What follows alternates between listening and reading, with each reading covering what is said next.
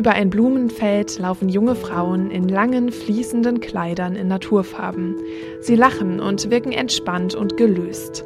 Sie scheinen eins mit der Natur zu werden, genau wie ihre Kleidung. Moment, ist das hier gerade eine Werbung für nachhaltige Mode? Ja, offenbar schon. Verwirrend ist nur, dass hier die Conscious-Linie einer Marke beworben wird, die eigentlich dafür bekannt ist, dass man da T-Shirts für 4 Euro kaufen kann. Ist das jetzt ein Sinneswandel um 180 Grad oder einfach nur eine Werbemasche? Das sind dann halt so nachhaltige Linien, die dann breit beworben werden und das allgemeine Geschäftswesen ist aber dann eben nicht nachhaltig. Und so bekommt der oder die Konsumentin dann den Eindruck, das ist ja super nachhaltig, das Unternehmen, aber im Endeffekt ist es ein winziger Teil. Sagt Eika Fischbeck. Sie arbeitet für Femnet. Das ist ein Bonner Verein, der sich für Arbeits- und Frauenrechte in der Textil- und Bekleidungsbranche einsetzt. Das, was sie hier beschreibt, hat auch eine ganz konkrete Bezeichnung. Greenwashing.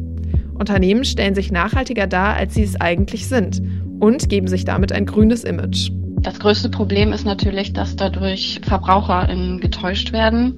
Unternehmen geben vor, etwas zu sein, was sie nicht sind. Das ist unauthentisch und das verleitet KäuferInnen dazu, mit gutem Gewissen etwas zu kaufen, obwohl das Produkt eben nicht das hält, was es verspricht. Gutes Gewissen also. Was finden wir denn so toll daran, nachhaltige Mode zu kaufen? Die Frage geht an Professor Franziska Geiser.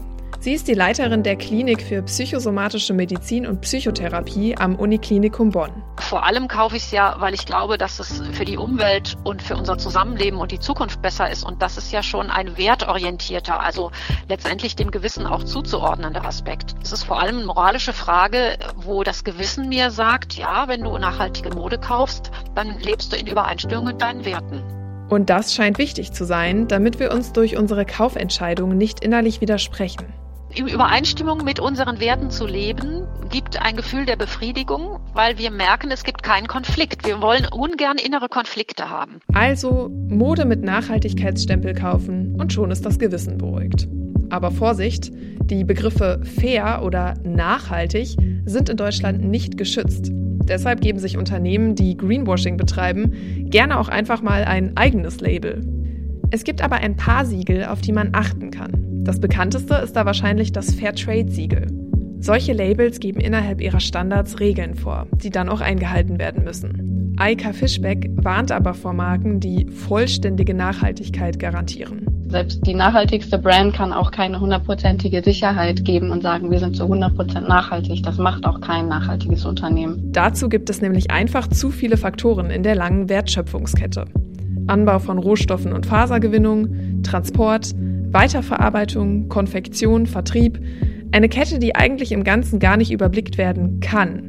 Gerade deshalb ist es sinnvoll darauf zu achten, wie sich die Unternehmen ihren Kundinnen und Kunden präsentieren. Das Stichwort ist hier Transparenz. Viele nachhaltige Unternehmen wissen, wie wichtig es ist, transparent zu agieren und die möchten dann natürlich auch den Kundinnen einen Einblick geben und dann sowas zum Beispiel in Kombination mit Siegeln, da kann man sich dann schon sicher sein, okay, dieses Unternehmen hat auf jeden Fall wahre Bestrebungen, nachhaltig zu agieren. Und Eika Fischbeck hat auch noch einen Tipp, falls man mal unsicher ist. Was ich auch schon mal gemacht habe und was man natürlich immer machen kann, ist einfach mal mit dem Unternehmen in Kontakt treten. Also wenn man eine konkrete Frage hat, zum Beispiel einfach eine E-Mail schreiben oder irgendwie versuchen, mit dem Kundensupport zu telefonieren oder im Laden mal nachfragen. Genau, einfach versuchen, da ein bisschen hinterzusteigen. Und Unternehmen, die wirklich um Nachhaltigkeit bemüht sind, werden dann wahrscheinlich auch gerne solche Fragen beantworten.